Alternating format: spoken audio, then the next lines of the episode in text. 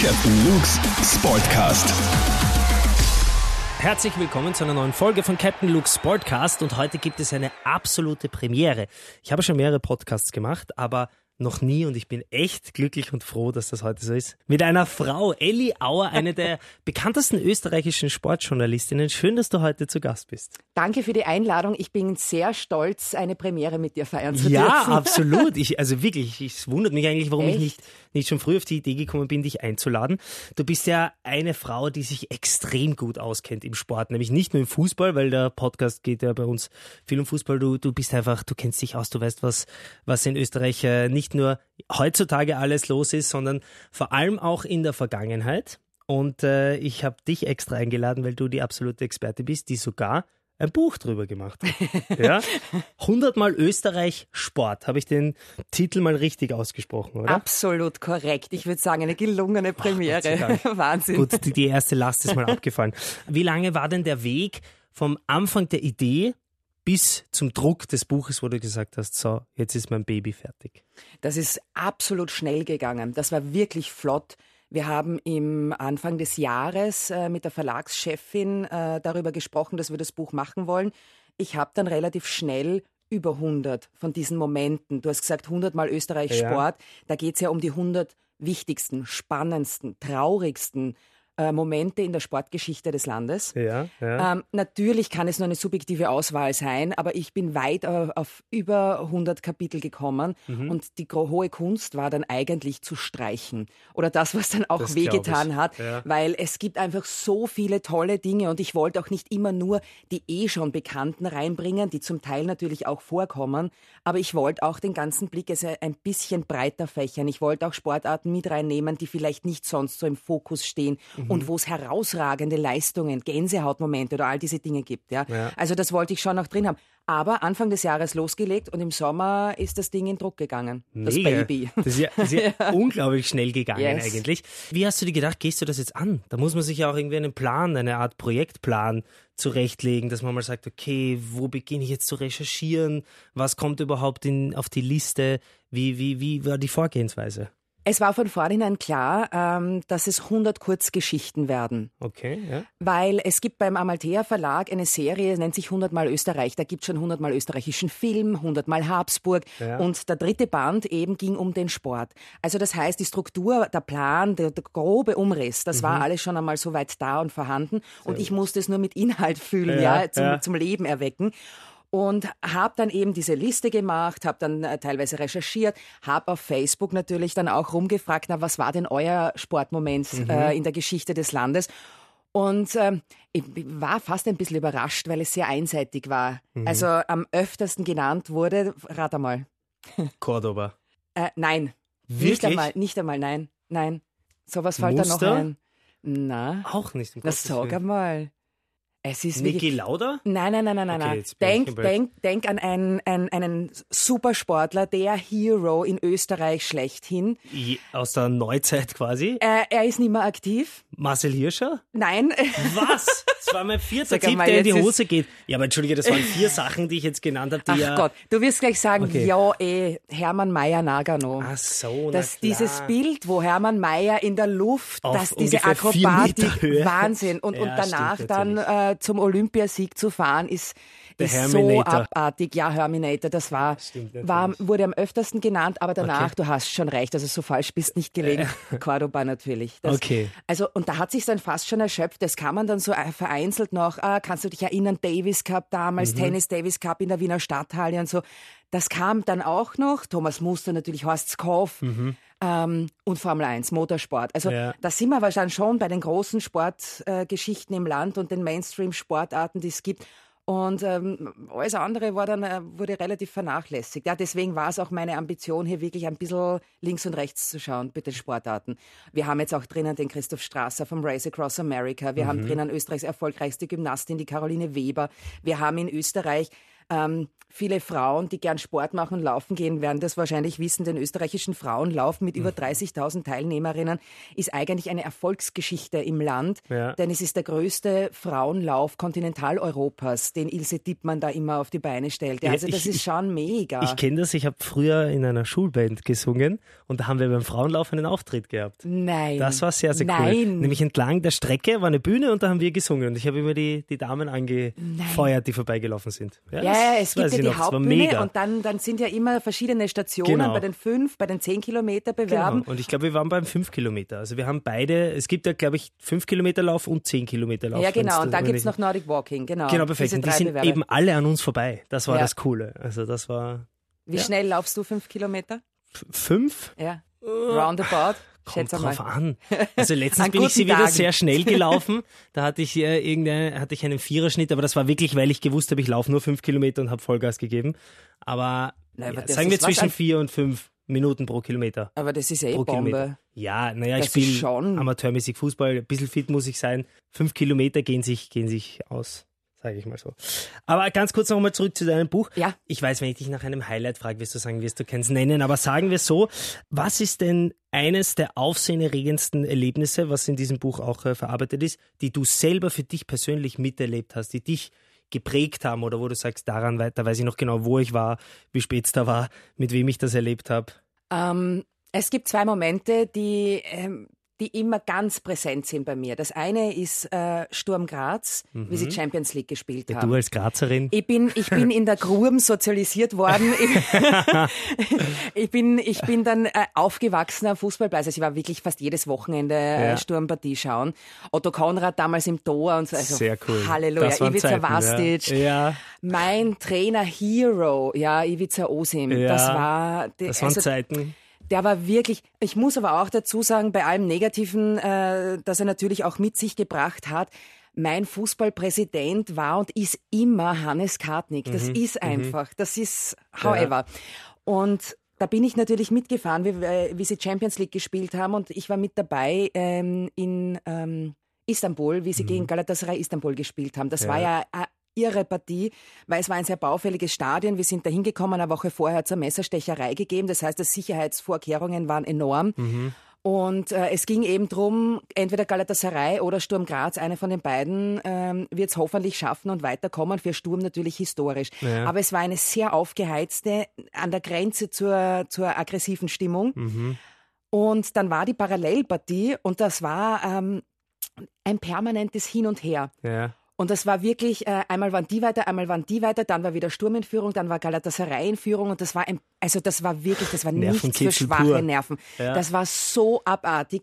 Der, der, der, der Präsident ist sowieso nur, der ist durchdreht dort, ja. ja. Das glaube ich. Der Einzige, der ruhig war, aber er war immer ruhig, Ivica Osim. Mhm. Das war wirklich, der Philosoph ist dort, der hatte ja diese typische äh, Körperhaltung ja. und zwar hat er sich wie in einer Straßenbahn dem Griff nach oben so festgehalten bei der, bei der Trainerbank, ja. ja, das stimmt. war immer, das war, in, in, in, Graz haben sie ja bei der Trainerbank so eine Schlaufe extra montiert, damit er sich dort festhalten kann, weil er immer so gestanden ist. Also das war eine unglaubliche Partie. Ich war damals auch sehr jung und der Ivica Osim hatte ja eine ähm, Angewohnheit, dass er beim Abschlusstraining, wenn die Spieler dann schon in der Kabine sind, eine letzte Runde um den Platz macht. Mhm. Das ist, ich weiß nicht, ob das irgendwie so eine Art Ritual war ja, oder ja. wie auch immer, oder dort meditiert hat oder noch einmal so irgendwie die Gedanken gesammelt hat. Und ich war relativ jung äh, als Journalistin unterwegs dort und haben wir gedacht, das ist jetzt meine Chance, bitte. Ich erfahre exklusiv die Aufstellung von Sturm Graz gegen ja. Galatasaray. Weil alle anderen Journalisten, die dort waren, sind, haben das respektiert und sind stehen geblieben an der Outlinie. Die junge Frau Auer hat es nicht geneist und ist dem Herrn Osim quer beim Platz nachgelaufen und habe ihm dann gesagt, irgendwie, Herr Osim, ähm, äh, wie ist denn die Aufstellung für morgen? War ganz nervös, furchtbar, weil er war mein Riesenidol, ja. ja. Und äh, wie ist denn die Aufstellung? Und er in seiner typischen Körperhaltung schlurft dann so weiter über den Platz und, und schaut mich so von der Seite an und sagt, ah, oh, Elisabetta, Sag du mir, wie soll ich spielen? Geil.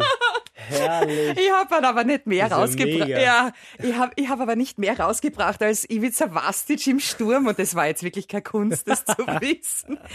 Großartig. Das cool. sind Momente, die, die mir wirklich, wirklich, wirklich immer in Erinnerung sind und wo ich eine Riesenleidenschaft zum, zum Sport aufgebaut habe. Ja die zweite Geschichte, ähm, ich habe die Schiedsrichterausbildung gemacht. Ähm, und zu Beginn, wenn du dann das, äh, die Prüfung gemacht hast, weil äh, die Erfahrungen und die Qualität kannst du dann erst, wenn du Spiele wirklich leitest oder zunächst einmal assistierst, dann erst wirst du richtig gut. Mhm, und mhm. dann erst, äh, weil alles andere sind theoretische Prüfungen und dann halt äh, so ein Fitnesstest und that's it. Ja. ja, ja. Ähm, so, und am Anfang wurde ich äh, eingeteilt als Assistentin an der Linie.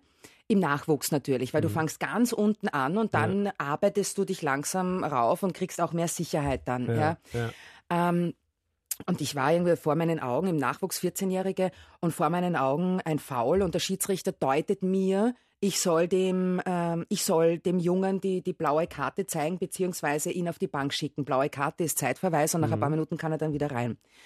Und für einen 14-Jährigen ist es natürlich a, little bit Horror, ja, wenn, wenn eine Schiedsrichterassistentin den coolen Typen vom ja. Platz stellt. Ja. Das geht gar nicht. Ich glaube, mehr verlieren kann man nicht als ja, junger Mann. Ja. Bleibt er gleich draußen. Ist, und dann ist er hinter mir, ja, freiwillig nämlich. Demütigung hochziehen. Und geht hinter mir dann vorbei und flüstert irgendwie so, Herrst Pupperl, glaubst nicht, dass du am falschen Strich stehst? Bist du deppert? Ui! Ich war ein bisschen überrascht. Dann wurde aber die blaue Karte eingefärbt in Rot, oder nicht? Der Schiedsrichter hat es gehört auch, weil so leise war es dann doch wieder nicht. Bitte, was war das? Die, was, wie alt haben was Naja, 14 roundabout dürfte er gewesen sein. 14 ja, Jahre? Frecher Bub. Sag Wenn er uns mal. jetzt hört, gell? Ja, vielleicht ja. könnten wir uns einmal aussprechen. Aber ja, der Schiedsrichter hat es dann gehört und, und ähm, schaut mir dann an, irgendwie so nach dem Motto, ob ich eine kleine Dusche schicken will, ja, also Sperre. Ähm, und dann habe ich mir gedacht, nein, setz dich hin, hab das dann irgendwie. Man hört so viel. Echt? Und, ja, ja. Bitte Chapeau. naja, man hört doch schon einiges. Ja. Weniger von den Spielern, das war schon eine Ausnahme, aber viel mehr dann von den Eltern. Eltern und die ja, Eltern. Gerade die Erwachsenen und Genau, Eltern sind, ja. genau. Die mit den Tatsachenentscheidungen so ihre Probleme haben. Okay, also da hast du, äh, wie soll ich sagen, warst du sehr mild und hast das. Ah, gnädig. Ja, okay. sehr gut. Ja, sehr sympathisch auf jeden Fall. Ähm, genau, wie deine Schiedsrichterinnen-Karriere wollte ich noch ansprechen. Weißt du, wie viele Spiele du geleitet hast? Ach, ganz ehrlich, das, das kannst du an einer Hand abzählen. Ich habe relativ schnell dann irgendwie das Ganze auch sein lassen. Also ja. ich habe ungefähr zwei Jahre und da habe ich, also zwei oder drei waren es. Also ja, viel mehr ja. waren das auch gar nicht. Und wirklich unterste, unterste Liga. Und ähm, natürlich zu Beginn, weil du, du fangst ja an der Linie an als Assistentin. Und wenn dann, du wirst dann öfters beobachtet in, in der Saison und dann, wenn du kriegst du eine Bewertung und danach steigst du in die nächste Liga auf und kannst auch dort, wenn du dich äh, bewährt hast, kannst du dort dann auch äh, Spiele assistieren mhm. zunächst. Also du musst dich wirklich schrittweise hocharbeiten. Das Problem war dann natürlich, ich habe dann äh, Wochenends natürlich auch immer gearbeitet und dann ist es halt wirklich schwierig, dass du das ich bin nicht weitergekommen und dann habe ich irgendwann einmal gesagt, das lasse ich dann bleiben. Ja. Weil wenn ich keine Sicherheit, auch, wenn du keine Sicherheit hast am Platz als Schiedsrichterin oder als Assistentin, dann macht es für beide Seiten echt keinen Sinn. Mhm. Ja. Und äh, warum glaubst du, ist es so, dass ähm, trotzdem auch bei Schiedsrichtern jetzt prinzipiell im Fußball eher weniger Frauen äh, dieses Schiedsrichteramt ausüben? Ich glaube schon, dass zum Teil so Role Models fehlen. Ja. Das ist sicher mit ein Grund dass man der, den Beruf oder diesen, äh, den, den Frauen auch wirklich schmackhaft machen kann. Ich kann mich erinnern, in der Trainerinnenausbildung waren viele Frauen dabei mhm. und haben sich die Theorie reinzogen und haben sich das Ganze angeeignet. Ja. Ähm, und von denen war ich dann die einzige, die wirklich dann zumindest äh, zu Beginn dann auch auf den Platz gegangen ist, mhm. weil ich das wirklich das Spiel auch verstehen wollte aus Sicht der, der Schiedsrichterinnenperspektive in dem Fall dann. Aber die Frauen haben, haben gesagt, irgendwie, sie sind eigentlich nur in den Kurs gegangen, damit sie, wenn sie mit den Kindern zum Training gehen, mitreden können. Okay, also so ein Aufklärungskurs ja, quasi. Ja, genau. Naja, mhm. klar, jeder weiß, was er abseits ist, ja, aber gewisse ja. andere, oder vielleicht auch nicht, ist Abseits ist schwierig. Sagen wir, jeder weiß, was ein Handspiel ist. Du, Wobei auch wei das. We weißt du, was das Problem ist? Ja, ja, äh, Handspiel ist, ja. ja. Das, es gibt verschiedene Schwierigkeitsgrade. Das Problem, ich sage dir jetzt ganz ehrlich, frag einmal rum, und ich bin selber in die Falle getappt, unmittelbar nachdem ich den Kurs gemacht habe Natürlich, und du als, als Fußball Experte weiß das natürlich auch, was er abseits ist. Ja. Jeder weiß es. Versuche es jetzt in zwei Sätzen zu erklären. Ja, ich habe also ich habe das früher immer versucht bildlich darzustellen, aber ich habe immer gesagt, ist im Radio schwierig. Ja, ne, man kann sagen, wenn es gibt die Mannschaft A und die Mannschaft B und wenn der Stürmer von Mannschaft B beim Abspiel hinter dem letzten Verteidiger von Mannschaft A steht, ist es abseits. Wobei auch da muss man sagen, mhm. Ist, und es ist also, nicht ganz korrekt, weil ja, es ist der Vorletzte, weil der Letzte ist der Tormann. Ist der Tormann, aber hinter dem aber letzten Verteidiger. Verteidiger aber da kann man auch korrekt. sagen, wenn der Tormann draußen ist, ist es trotzdem noch der letzte Verteidiger und dann zählt es auch nicht. Also es ist auch nicht so die eins zu eins, also die, die Einsererklärung, aber vielleicht kann man sich Aber so du hast es wahnsinnig gut gemacht, weil komischerweise, also Chapeau. Dankeschön. Vielen herzlichen Dank. Du solltest dich als Schiedsrichter bewerben. Ja, na, um Gottes Willen. Ich glaube, also das, das würde ich nicht aushalten. Da muss man so viel, so viel aushalten. Ich hatte erst äh, in der letzten Meisterschaftsrunde, ich spiele in der Oberliga B, ähm, das ist bei einem Amateurverein, bei Marianum, und wir hatten äh, im letzten Spiel einen Spielabbruch, weil die gegnerische Mannschaft äh, so Hass war auf den Linienrichter und dann auf den Schiedsrichter, dass es zwei rote Karten gegeben hat. Dann gab es, glaube ich, auch so eine kleine Spuckattacke. Das Spiel wurde ähm, wow. äh, abgebrochen und dann rennen alle auf einen zu und schreien auf den einen. Also so leibend ist das nicht, der Schiedsrichter. Also ich bewundere Richtig. das schon da muss man schon eine dicke Haut haben, glaube ich. Ja, ja ich glaube aber auch, dass ähm, ja, ich, das Problem beginnt wirklich im Nachwuchs, ja, weil die absolut. Eltern immer eine Vorbildwirkung haben. Ja. Und wenn die Eltern ähm, am Fußballplatz anfangen, ihre Emotionen auszuleben, ja. ähm, in einer äh, extrem derben Sprache, die sie ja. ansonsten im Alltag wahrscheinlich weniger verwenden würden, dann kriegen das die Jugendlichen natürlich mit. Ja. Das stimmt. Also das ist schon wirklich ein Problem. Aber lustigerweise, also weil nur als Ergänzung jetzt zu deinem zu deiner Abseitsregel, die ja. absolut korrekt war, du hast das auch vollkommen richtig erklärt. Die wenigsten sind dazu in der Lage, im, im äh, Regel, Regelbuch steht es, glaube ich, so drinnen, ein Spieler befindet sich im Abseits, wenn er sich zum Zeitpunkt der Ballabgabe der gegnerischen Torlinie näher befindet als der vorletzte Abwehrspieler. Mhm, ja, stimmt. Und so das ist, auch. genau, aber es ist in Wahrheit, ja. du hast es auf Deutsch gesagt und ich habe es irgendwie auf, auf der Schiedsrichtersprache. Schiedsrichter aber es ist, trotzdem, es ist trotzdem äh, gut zu erklären.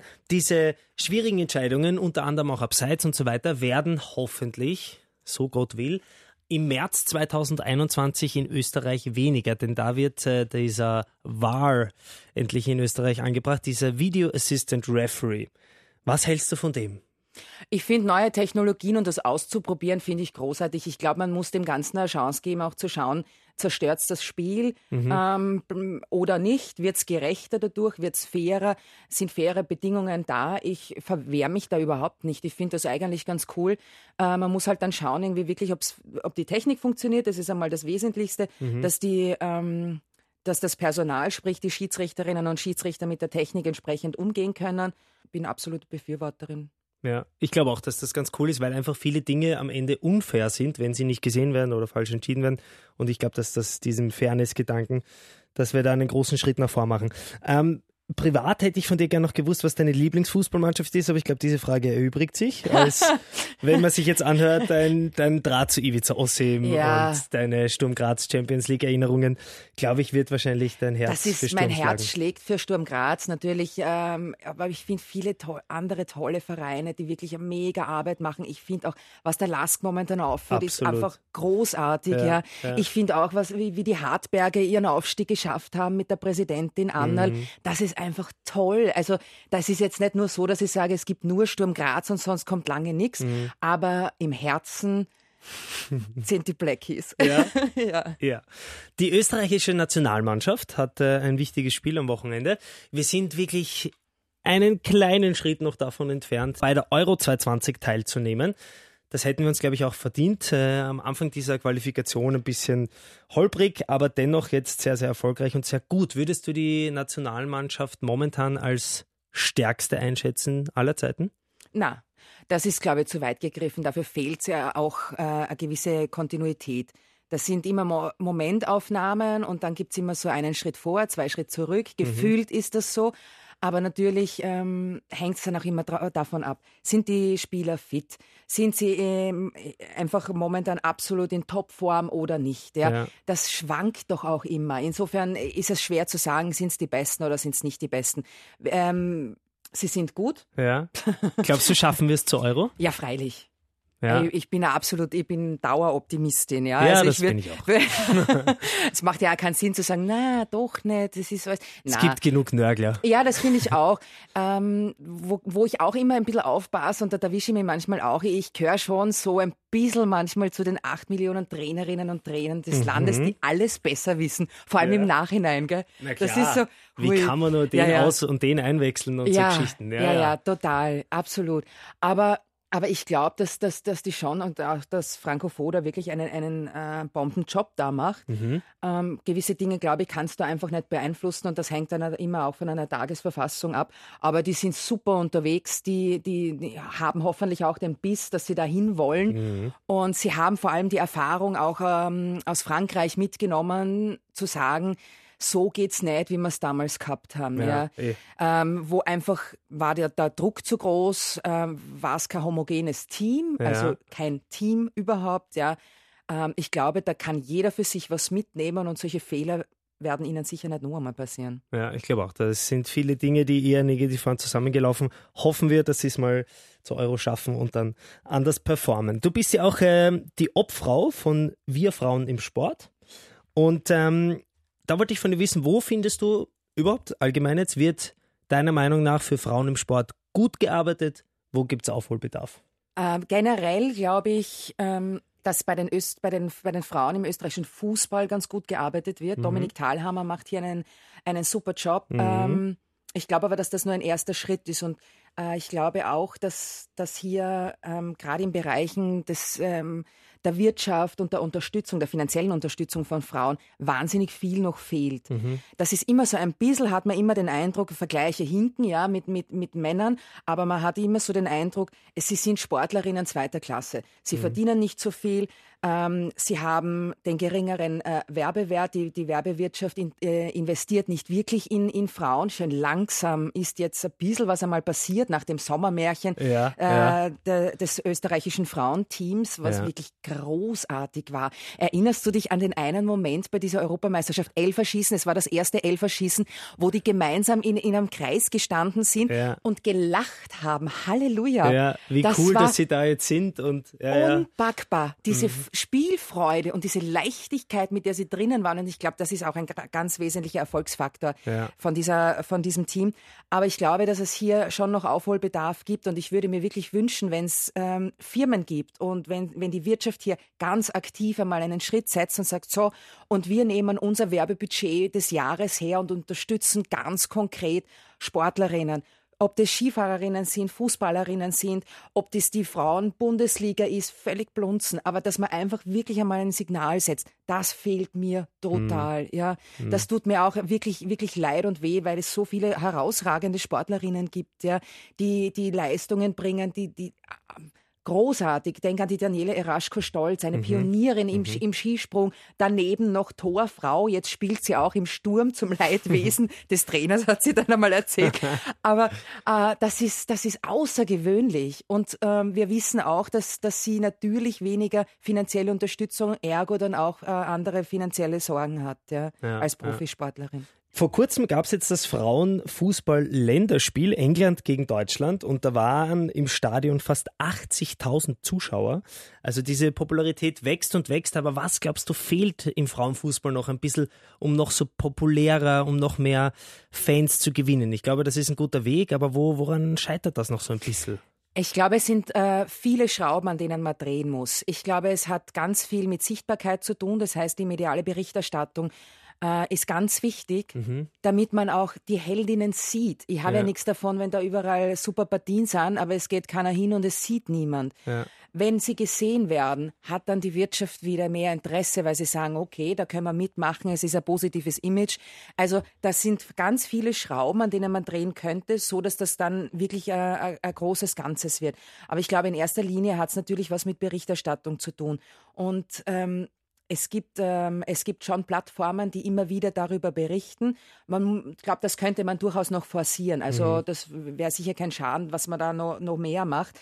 Man muss aber auch dazu sagen, wenn man im Gegenzug dazu sich die Sportredaktionen äh, in Österreich anschaut, wo zehn mhm. Prozent Sportjournalistinnen nur drinnen sitzen, mhm. weiß man, warum auch die Sportberichterstattung weniger über die Frauen und Sportlerinnen berichtet als über Sportler. Das ist einfach Fakt, ja. Mhm. Und ich glaube, dass hier, wenn man hier schon langsam auf eine Ausgewogenheit kommt, dass, dass es förderlich einer Gleichstellung wäre. Und vor allem finde ich auch gerade beim Fußball so witzig, dass äh, eben bei dieser Sportart, eine, die vielleicht äh, durch, durch viel Männlichkeit äh, geprägt ist, gerade die Frauen vorzeigen, wie man Fußball eigentlich spielt. Nämlich ja. die lassen sich nicht hinfallen und sterben sieben Tode. Die sind, äh, machen kaum unfaire Sachen oder, oder sind aggressiv oder, oder eine Rudelbildung habe ich noch nie gesehen beim Frauenfußball. Also da könnten die Männer mal gerne hinüberschauen und sich da eine Scheibe abschneiden von den Mädels. Sie sind alle herzlich eingeladen, ins Stadion zu kommen, zu den Frauen, um dazu zu schauen. Die meisten werden sich das Eintrittsticket eh leisten können. Ja, also. wahrscheinlich, ja. Na, die spielen einen tollen Fußball. Das ist ja großartig. Das ist, das ist äh, technisch echt Bombe zum Zuschauen. Und ich glaube, warum sollte man, ich kann mich erinnern, ich bin vor vielen, vielen Jahren und da war damals USC Landhaus einer der ersten Clubs in Wien und da bin ich dann auch immer hinschauen gegangen und es hat aber auch so was Uriges vom Fußball, ja, ja. weil man kommt in ein kleines Stadion, man ist relativ nah am Platz dran, ja, man kann sehr oft sind es von, von der Technik, ist es spannend zum Zuschauen und ich finde das, ich, alle ins Stadion, gehen wir. Ja, wirklich, das ist ein guter Aufruf. Bitte dem alle folgen. Bei dir privat, wie, wie schaut äh, Sport in deinem Leben aus? Bringst du den unter? Ma ja, mach, was machst du? Ähm, es gibt zwei Sachen, die ich wirklich gern mache. Den Rest mache ich einfach nicht. Nein, ich gehe wirklich gerne laufen. Das, mhm. ist, das ist echt etwas, wo ich wo ich so äh, volle Kanone runterkomme, ich höre Musik, das ist, das ist großartig, ich liebe es. Nicht wahnsinnig lang, ja. ja. Und es kommt da immer dann drauf an, äh, wie viel Zeit da ist. Und selbst wenn es nur eine halbe Stunde ist, vollkommen wurscht. Aber ja. dieser Moment, ich liebe es an der freien Natur draußen, ja. ja. Und ich liebe Mountainbiken. Also das ist, mhm. ich fahre ja in, in Wien noch alles mit dem Fahrrad. Ich bin aber eine von den Braven. Also ich, ich, ich, ich rase jetzt nicht durch die Stadt und. Und brav mit Helm, hoffe ich. Selbstverständlich. Ja, sehr gut. Nein, das, ähm, also das, das mache ich wirklich gerne und, und hin und wieder dann auch so ein bisschen Pilates und so Zeugs. Ich, ich, ich habe äh, irgendwann einmal begonnen dann bei der Caroline Weber, die, die Personal Trainer auch ist. Mhm. Und das ist super toll, ja, weil sie, weil sie dann auch immer schaut, dass man, weiß ich nicht, so Fehlstellungen oder so, man sitzt dann oft den halben Tag ganz schief am Schreibtisch ja, und irgendwann ja. spürst du es dann. Ja. Und sie ähm, äh, arbeitet da mit mir dann auch, dass das ein bisschen grauder wird, die ganze Geschichte. Wie, wie sieht das ähm, bei dir privat zu Hause aus? Dein Mann, Schauspieler Paulus Manka, ist der auch sportbegeistert? Gibt es Events, die ihr euch gemeinsam auf der Couch vom Fernseher anschaut?